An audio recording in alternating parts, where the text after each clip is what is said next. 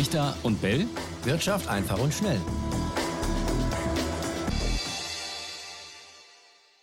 Und damit ganz herzlich willkommen zu einer neuen Folge Brichter und Bell.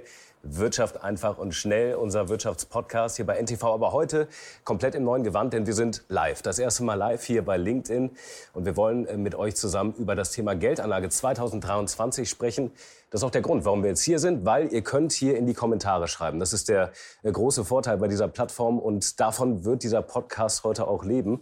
Wir haben uns so eine knappe äh, halbe Stunde vorgenommen und es wäre großartig, wenn ihr eure Fragen hier unten reinschreiben könnt, eure Anregungen, damit Raimund und ich darüber sprechen können. Ähm, kurzes Wort zu uns. Wir machen seit über zwei Jahren diesen Podcast. Einmal die Woche sprechen wir über Wirtschaftsthemen.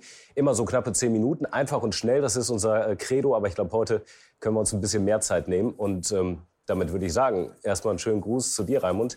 Du bist heute noch in Frankfurt an der Börse. Wir haben heute auch ja bei uns im TV schon ähm, öfter miteinander gesprochen. Wie ist die Stimmung bei euch? Wie war der Tag? Also die Stimmung ist eigentlich ganz gut, obwohl der DAX heute ein bisschen verloren hatte zunächst. Dann hat er sich wieder erholt. Es ist einfach so, nach so einem Gewinn von 8 Prozent seit Jahresanfang, da muss es auch wieder mal sich alles setzen, da muss es nach unten gehen. Und deswegen ist auch hier keiner, der sich äh, ärgert darüber. Im Gegenteil, wenn es keinen größeren Verkaufsdruck gibt an der Börse, dann ist das auch gut in solchen Situationen. Und damit herzlich willkommen auch aus Frankfurt. Und ich hoffe, wir werden noch einiges Interessante jetzt besprechen zum Thema Geldanlage in diesem Jahr. Tja, was einem als erstes in den Kopf kommt, sind natürlich Aktien als Anlage, waren die letzten Jahre ja alternativlos, wie es immer so schön heißt. Jetzt haben wir in diesem Jahr nach einem dicken Minus im letzten Jahr einen richtig guten Start erlebt. Ähm, kurzer Einschub, Anlagetipps in dem Sinne, Aktienempfehlungen werden wir natürlich keine geben, machen wir auch sonst nicht bei uns im Podcast, aber trotzdem, Raimund, die Frage, sind Aktien auch in 2023 äh, weiter ein Must-Have, wenn man Geld vermehren will, mit der Hoffnung auf einen guten Ausgang? Ja, müsste man eigentlich sagen, denn äh, es gibt jetzt zwar zwei Prozent Zinsen auf der einen Seite, auf der anderen gibt es ja auch acht Prozent Inflation und acht Prozent minus zwei ist immer noch sechs Prozent Negativzins, den man einfährt damit. Ähm, damit ist man eigentlich schlechter dran als äh, vor ein, zwei, drei Jahren, als es äh, null äh, Prozent Zins gab, aber dafür auch nur 1,5 Prozent Inflation oder zwei Prozent. Also ich sage, an der Aktie geht nach wie vor kein Weg vorbei. Ähm, und gerade in diesem Jahr könnte es, nachdem das letzte Jahr nicht so gut lief, am Aktienmarkt besser werden. Jetzt haben wir über 43.000 äh, Follower hier bei unserem LinkedIn NTV-Account. Vielleicht noch mal die ähm, kurz abholen, die überhaupt keine Ahnung haben von Aktien, von Börse, von Anlegen, die das vielleicht interessant finden, aber bisher noch gar nicht investiert haben. Kurz äh, nochmal ähm, abgeholt, Raimund. Was muss man machen, um zu investieren? Es geht an sich relativ fix. Du brauchst ein Depot. Äh, dann kannst du dir schon Aktien besorgen. Aber wie läuft's genau? Ja, das Depot, das kriegt man heutzutage ja quasi ähm, vom Wohnzimmer aus, indem man auf der Couch irgendeine App der bekannten Anbieter, ich will jetzt hier keine Namen nennen, oder ich sag doch mal welche, also Trade Republic zum Beispiel, oder Scalable Capital. Da gibt es noch viele andere. Es gibt Online-Broker, da kann man tatsächlich ganz einfach ein Depot öffnen. Was einerseits gut ist, weil man nicht viel Mühe hat, andererseits vielleicht aber auch zum Spielen verleitet. Ich glaube, darauf kommen wir später noch zu sprechen. Ja, unbedingt. Ähm, weil viele junge äh, Menschen, also jung ist immer so ein Stichwort, aber unter 30-Jährige, da kann man es an der Zahl benennen, im vergangenen Jahr tatsächlich neu an die Börse gegangen sind. Kommen wir gleich nochmal zu. Also äh, Voraussetzungen, um tatsächlich mit Aktien zu handeln, sind relativ gering. Es gibt sehr viel Angebot, auch mehr als in den letzten Jahren. Und vielleicht noch ein wichtiger Hinweis, Raimund, ähm, man muss Gewinne versteuern und auch ähm, den Kauf von Aktien und den Verkauf muss man auch Geld für bezahlen, oder? Sollte man vielleicht auch noch erwähnen. Ja, also die Kosten, die sind bei diesen Online-Brokern oder bei diesen günstigen Anbietern äh, eigentlich zu vernachlässigen. Und das regt ja geradezu auch viele junge Leute an, vielleicht ein bisschen mehr zu spielen. Ähm, also diese Kosten, Kauf und Verkauf, die fallen da weniger ins Gewicht, aber tatsächlich die Steuer. Wenn man dann was zu versteuern hat, also wenn man tatsächlich ähm, Aktienkursgewinne hat und die realisiert oder wenn man Dividenden kassiert, also Gewinnausschüttungen, die ja einmal im Jahr oder auch viermal im Jahr gemacht werden, das muss man dann versteuern. Es sei denn, man kann die Freibeträge ausschöpfen, die ja immerhin, Sparerfreibetrag, Stichwort in diesem Jahr, äh, bei 1000 Euro pro Person liegen. Also Verheiratete und Paare kriegen dann das Doppelte. Also ähm, ich denke, die Steuer sollte erstmal nicht einen daran hindern, sich in Aktien zu engagieren. Wir haben es auch häufig bei uns im Podcast schon gesagt, also jetzt in eine Aktie alles reinschmeißen, setzt vor, natürlich voraus, dass man überhaupt was zum Reinschmeißen hat, aber das ist jetzt mal die Grundlage für die heutige Folge. Ähm, das wäre ein bisschen risikoreich, oder? Wir haben ja häufig schon über ähm, ETFs gesprochen, ähm, die das Ganze ein bisschen breiter streuen. Vielleicht da noch mal ein Wort zu. Was macht da gerade auch für Einsteiger am meisten Sinn, dass man möglichst wenig Risiko, aber dann auch einen ganz guten Ertrag hat? Also jetzt alles in einzelne Aktien zu stecken oder in eine Aktie, das wäre natürlich vollkommen falsch, das ist ganz klar. Äh, aus zwei Gründen. Einmal ist es ohnehin nicht ratsam, äh, sein ganzes Geld in ein, zwei, drei oder vier Aktien zu stecken. Gerade wenn man noch nicht so viel Erfahrung hat, dann bieten sich dafür eher Fonds an. Also das sind äh, Leute, die legen das Geld an der vielen Anleger, von denen sie das Geld einsammeln, in zahlreichen Aktien an. Da hat man das also alles dann gestreut. Und noch dazu die Frage, ob man jetzt alles einsetzen sollte. Auch da Diejenigen, die uns länger verfolgen, die, die, kennen mich. Ich weiß, dass ich da eher empfehle, sukzessive jeden Monat einen festen Betrag. Das kann 25 Euro sein, das können 50 Euro sein oder mehr, wie viel man halt auch gerade zur Verfügung hat, dass man die einsetzt, an den Aktienmarkt geht, anlegt und dann sich langfristig einen Durchschnittskurs sichert und dann wird man nach einigen Jahren oder Jahrzehnten, und gerade die jungen Leute, die haben ja viel, viel Zeit dafür, wird man dann sicherlich über ansprechende Gewinne sich freuen können. Vielleicht kurz mal eine äh, Unterscheidung zwischen den gemanagten Aktienfonds und eben diesen ETFs, die ja schon seit ein paar Jahren äh, immer mehr in den Vordergrund rücken, die äh, viele, ähm, die auch gerade erst anfangen an der Börse, jetzt auch schon kennen. Wo ist da der Vor- und Nachteil, gerade auch dann womöglich mit Blick aufs Risiko, mit Blick auf die Kosten? Ja, Stichwort Fonds ist ja ganz wichtig. Es gibt Fonds, die haben Manager und diese Manager, die versuchen dann ähm, die Indizes, zum Beispiel den DAX oder den S&P 500 oder auch den Weltindex MSCI World zu schlagen, also besser zu sein als der. Dafür zahlt man dann teilweise recht hohe Managementgebühren. Dann gibt es die Fonds, die die sagen, ach, das machen wir gar nicht. Äh, wir gehen gleich in den Index. Also wir bilden zum Beispiel den DAX, den MSCI World Index oder auch den S&P 500 in den USA nach. Da sparen wir uns das Ganze, ähm, diese Managementgebühren, und deswegen sind die auch kostengünstiger. Und dazu kommt noch was, es gibt da zahlreiche Untersuchungen, die gezeigt haben, auf lange Sicht schafft es ohnehin kaum ein Fondsmanager, den Markt zu schlagen. Also auch das spricht durchaus für ETFs. Aber ich will jetzt hier nicht äh, denjenigen, ähm, diejenigen schlecht machen, die hier tatsächlich ihr Geschäft probieren und auch täglich versuchen, den Markt zu schlagen. Es gelingt ja einigen auch. Ähm, die Frage ist nur, wer ist das und weiß man das im Voraus? Lass uns kurz mal, ähm, bevor wir hier zu den ersten Fragen kommen, da dreht sich nämlich um Thema Zinsen, wo wir gerade schon noch beim Aktienmarkt sind. Ähm, ich habe eben schon gesagt, oder du hast es auch angesprochen, viele äh, unter 30-Jährige im letzten Jahr, die an die Börse neu gekommen sind. Ähm, in Zahlen ließ sich das ganz gut. Ein Plus von 40 Prozent im Vergleich zum Vorjahr. 600.000 junge Erwachsene unter 30 haben also den Schritt aufs Parkett gewagt. Und das waren tatsächlich mehr Frauen als Männer, wobei Frauen immer noch in der Minderheit sind, was das Anlagegeschäft sozusagen angeht. Aber das, was viele immer sagen, das ist gefährlich, wenn man mit den Neo-Brokern auf der Couch sitzt und von da aus die Verkäufe oder Käufe tätigt, womöglich über Social Media ein paar Infos und dann weiter. Ist die Gefahr wirklich da oder ist es nicht einfach positiv, wenn äh, auch unter 30-Jährige in dieser Summe, in dieser Masse dann jetzt sich äh, fürs Geldanlagen interessieren oder Geldanlegen interessieren? Das sind ja, glaube ich, 18 Prozent jetzt in Deutschland, die in Aktien investieren.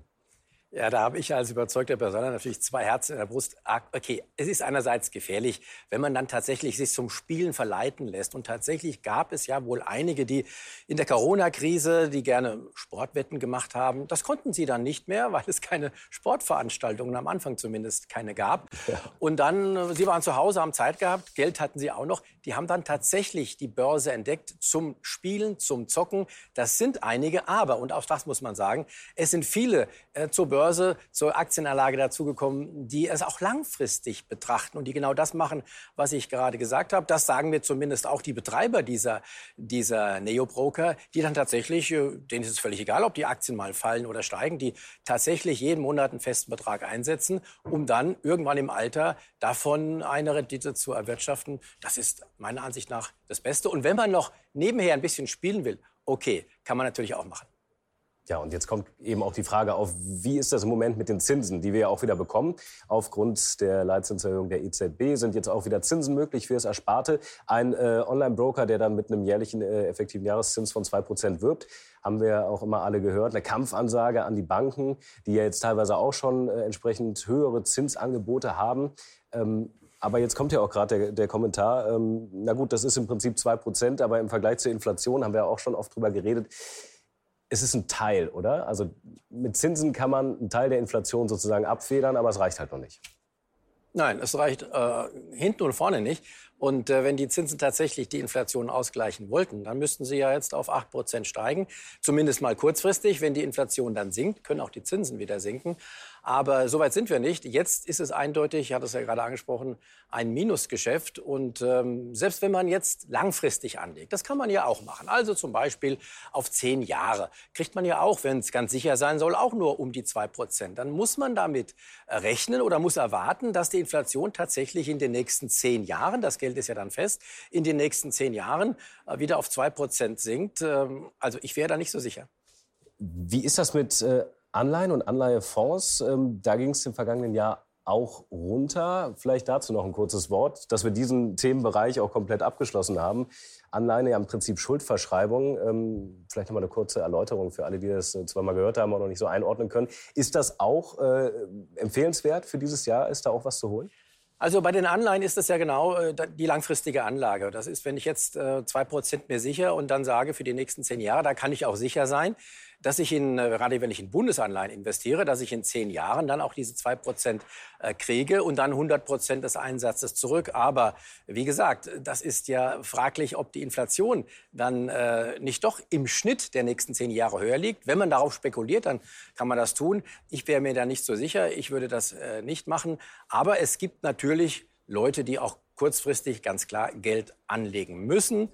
Nicht auf lange Sicht, kurzfristig. Ich sage da immer, der Notgroschen, der ist bei vielen Leuten ja auch unterschiedlich groß, das ist ganz klar. Und wenn man für den jetzt zwei Prozent kriegt oder anderthalb Prozent oder zwei Prozent, dann ist das sicherlich ein Vorteil im Vergleich zu vor einem, einem Jahr oder anderthalb Jahren, wo man nichts bekommen hat. Also da sind die zwei Prozent für den Notgroschen sicherlich ein kleiner Tropfen auf den heißen Stein.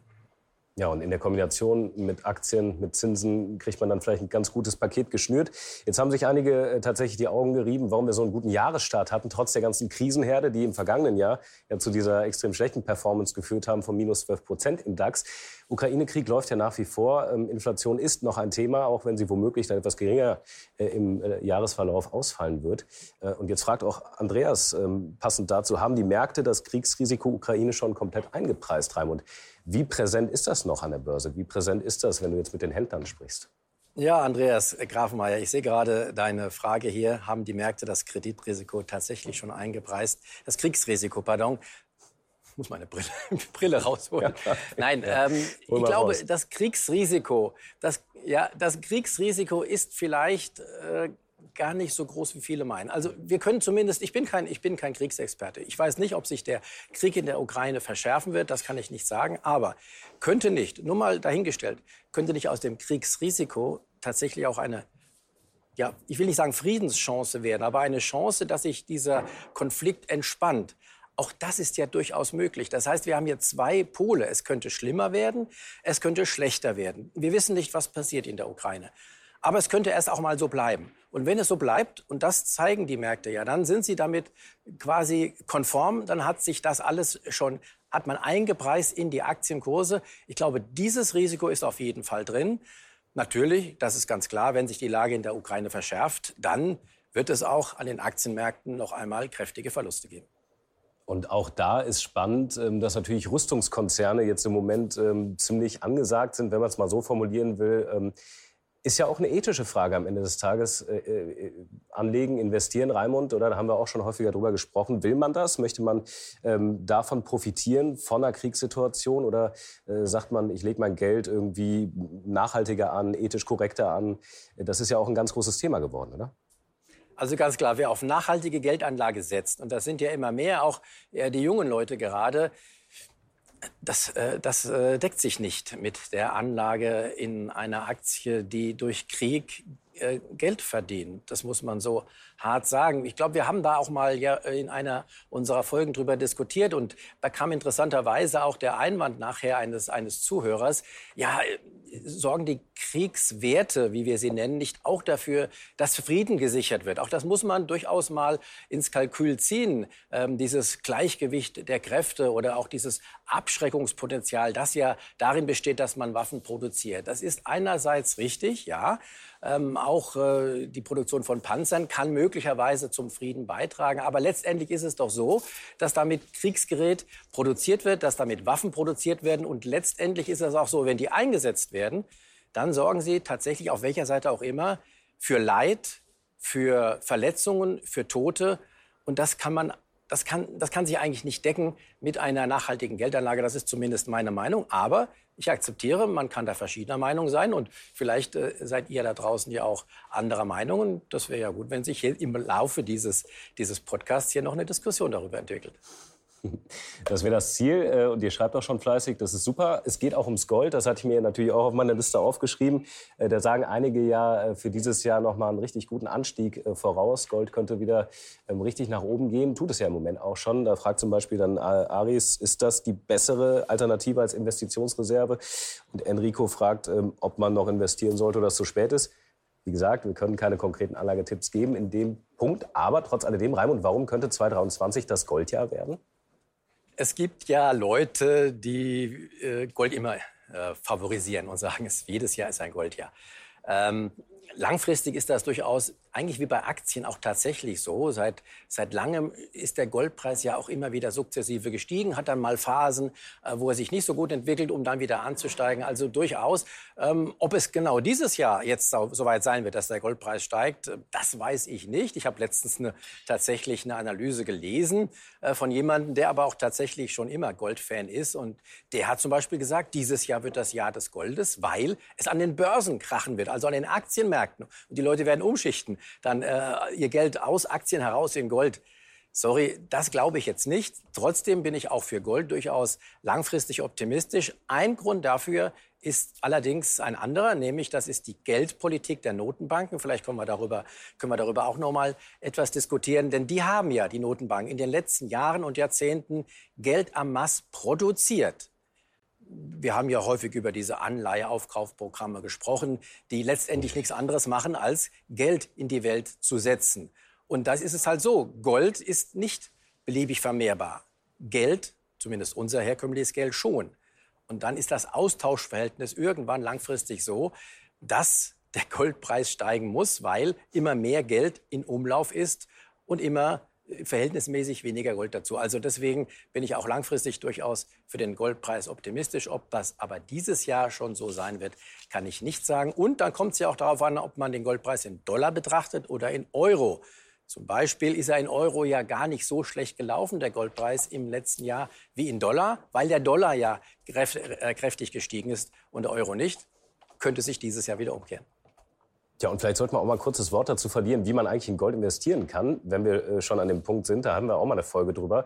Ähm, ich habe da ja immer so diesen schönen Western-Gedanken, Lucky Luke, die fetten Gold-Safes, ja, da sind dann die Barren drin. Das ist tatsächlich ja eine realistische Variante, oder? Also so kannst du auch in Gold investieren, aber auch anders. Ja. Also es gibt ja verschiedene ja, Möglichkeiten. Es gibt es gibt tatsächlich welche, die das Gold äh, im Garten vergraben.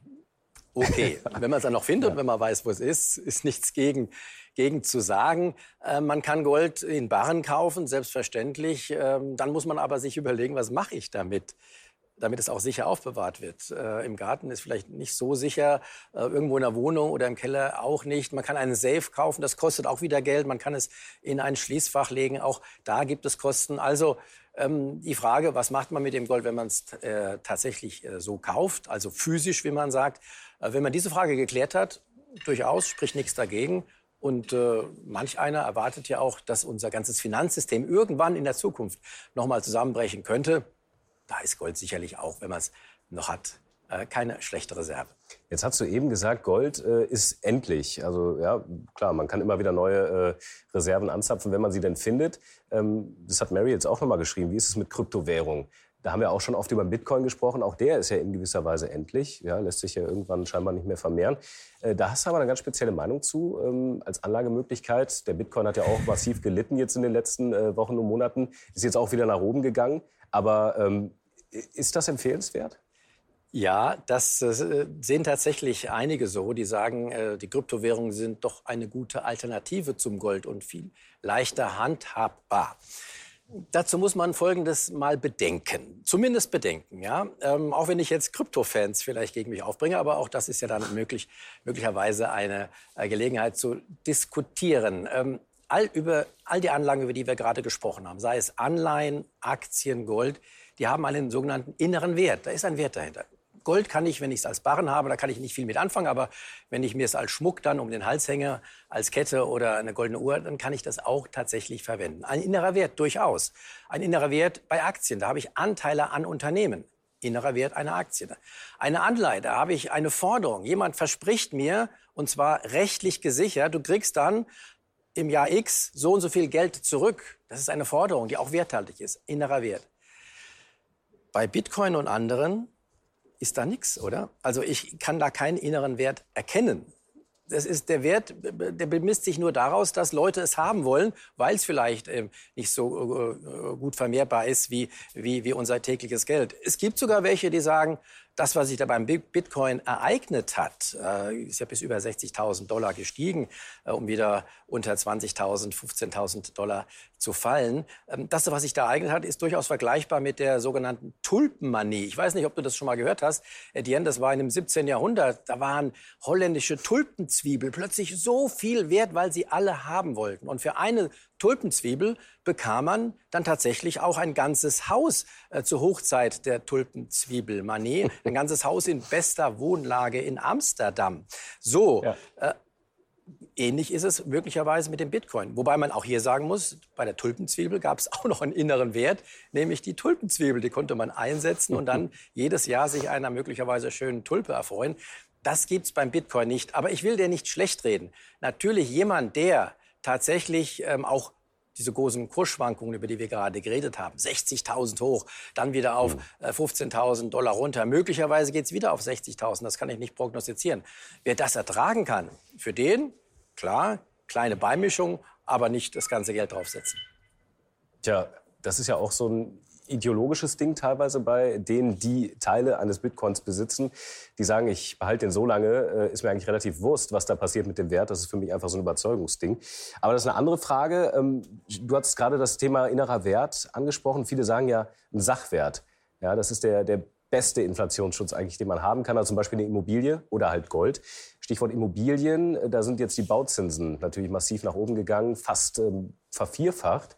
Äh, seit ja, 2020, 2021 ging es da massiv durch die Decke. Die Preise, ich würde mal sagen, die sind marginal runtergegangen, wenn sie nicht sogar einfach nur stagnieren. Ähm, gerade in Ballungsgebieten. Das heißt, es ist extrem teuer geworden, sich was zu kaufen.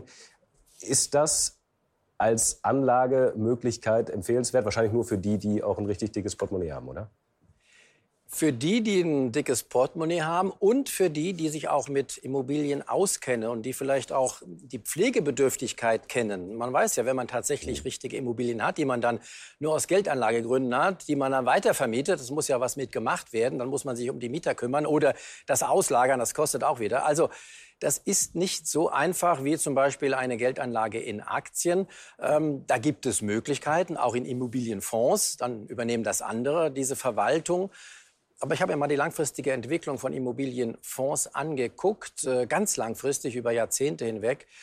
Also wenn ich das vergleiche, besser als Aktien ist man damit auch nicht, äh, äh hat man auch nicht performt. Deswegen, wer es möchte, gerne. Aber dann kann man auch gleich aus meiner Sicht in Aktien gehen.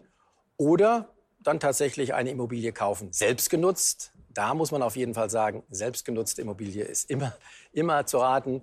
Äh, wir beide, äh, das darf ich soweit verraten, ähm, Etienne, haben wir auch eine selbstgenutzte, das ist schon gut. Aber ich zum Beispiel, ich habe keine Immobilie als Geldanlage. Ja, ganz wichtiger Punkt. Ähm, ich würde noch mal kurz auf unsere Kommentare kommen. Wir haben zum Beispiel von Sonja noch die Frage, wie bewertet ihr bei den steigenden Zinsen klassische Produkte wie Lebensversicherung? Ist ja tatsächlich auch mal wieder ein Thema, was mal irgendwo verschwindet, was mal wieder hochgeworfen wird. Ähnlich ja auch übrigens mit Bausparverträgen. Anderes Thema noch mal, Raimund, wie ist da deine Antwort? Ja, bei Lebensversicherungen muss man äh, auch das Risiko beachten, dass die Lebensversicherer, gerade wenn die noch ganz, ganz lange laufen, vielleicht irgendwann mal ihre Leistungen nicht äh, zahlen können. Das Risiko ist gering, weil da gibt es auch Sicherungseinrichtungen, genauso wie bei den Banken. Aber spätestens seit der Finanzkrise sollten wir dieses Risiko nicht aus den Augen verlieren.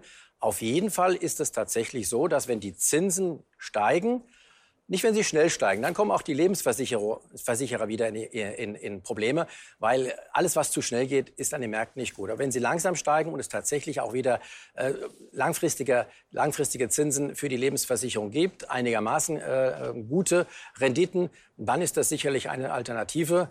Im Moment äh, würde ich davon aber noch abraten, beziehungsweise ich sehe noch nicht, dass die Lebensversicherungszinsen so hoch gestiegen sind, dass sie zum Beispiel auch die Inflation ausgleichen. Jetzt habe ich die Bausparverträge gerade schon hochgeworfen. Also für alle interessant, die sich womöglich einen ähm, verhältnismäßig günstigen Zins noch sichern wollten. Da sind ja die Anbieter jetzt auch noch mal in den vergangenen Monaten aktiv gewesen, gesagt, ihr müsst euch jetzt diese Zinsen noch sichern, wenn ihr das denn wollt. Andere Stimmen sagen, ich kann einfach in ETF investieren, mache über die gleiche Laufzeit äh, im Prinzip viel mehr Gewinn, als wenn ich mir einen bestimmten Zins äh, auf lange Sicht sicher. Ist aber wahrscheinlich eine Frage der Risikoabwägung, oder? Also wenn ich in Fonds oder Aktien investiere, habe ich natürlich immer ein gewisses Risiko. Genau, das kann nach unten gehen, wie im letzten Jahr, minus 12 Prozent. Aber darüber haben wir ja, glaube ich, auch in der vorletzten Folge gesprochen. Es ist sehr wahrscheinlich, dass nach einem Minusjahr bei den Aktien wie im letzten Jahr, sehr wahrscheinlich, dass das darauffolgende Jahr wieder im Plus endet. Das war zumindest in 98 Prozent der Fälle der Fall in den letzten 62 Jahren. Also von daher, ja, man muss tatsächlich auch ähm, Durststrecken durchstehen, aber man hat nicht die Sicherheit, die gibt es nicht, doch die hohe Wahrscheinlichkeit, dass das in einigen Jahren wieder ausgebügelt sein wird. Und das hat man, wenn man jetzt einen festen Zins vereinbart, für ganz, ganz lange Zeit eben nicht. Da ist man dann davon abhängig, ob tatsächlich die Inflation so weit zurückkommt, wie man sich das jetzt erhofft. Und was ja auch immer interessant ist, wenn man über das Investieren spricht, über das Geld äh, anlegen, wir haben ja eben schon die Rüstungskonzerne mal hochgeworfen. Ähm, Nachhaltigkeit, Energiewende ist ja auch was, wovon man theoretisch, äh, wenn man sich da mal ein bisschen reinliest, profitieren kann, wenn man daran glaubt, dass das auch äh, erfolgreich sein wird, zum Beispiel Windenergie oder eben auch was gibt es noch? Wasserstoff, ganz wichtiges Thema. Da gibt es ja auch entsprechende Produkte, ETFs, wo man zum Beispiel auch investieren kann, oder? Das gibt es, das kann man gerne tun, aber ich habe auch in meiner jetzt nicht ganz so kurzen äh, Historie als Börsenfan äh, und als Börsenexperte, wie immer man das nennen mag, auch schon so einige äh, dieser, dieser Themen äh, mitbekommen. Und ich weiß immer, sowas wird dann mal gehypt und das geht dann auch hoch mit den Kursen, aber das zerplatzt dann häufig auch wieder. Mhm. Wasserstoff zum Beispiel ist ein ganz ja, ja, wichtiges das war schon Thema. Mal ganz intensiv. Ne? Ja, ja. wird auch langfristig es wird auch ganz langfristig äh, sicherlich rentabel sein, wenn es dann mal äh, auch so handhabbar ist, wie man sich das jetzt vorstellt. Aber und da gab es ja schon die Spekulation. Es gibt ja Wasserstoffaktien, ich nenne hier keinen Namen, die sind da regelrecht explodiert und wieder gefallen und jetzt steigen sie im Moment wieder. Also auch da gilt dasselbe. Man sollte ganz groß aufpassen. Für denjenigen, der ruhig schlafen will, da ist eine breite Anlage viel besser.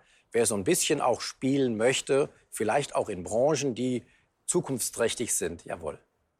Ja, und äh, wo wir nochmal beim Thema Aktien sind, äh, hat Kurt jetzt auch gerade nochmal geschrieben, aus seiner Sicht lohnen sich nur Einzelaktien, äh, wenn man da tatsächlich ordentlich was zum Reinbuttern hat, also äh, in, in großen Anlagesummen. Und er bezugt Aktienfonds, bevorzugt Aktienfonds. Das ist, glaube ich, wenn wir hier mal langsam äh, so ein bisschen den Schlussakkord setzen, mit Blick auch auf die Uhr, im Prinzip das, was man mitnehmen kann. Also verschiedene Sachen haben wir jetzt hochgeworfen, aber ähm, das Risiko ist dann doch, wenn man sich den Aktienmarkt anschaut, äh, so wie Kurt es schreibt, tatsächlich mit Fonds zu arbeiten.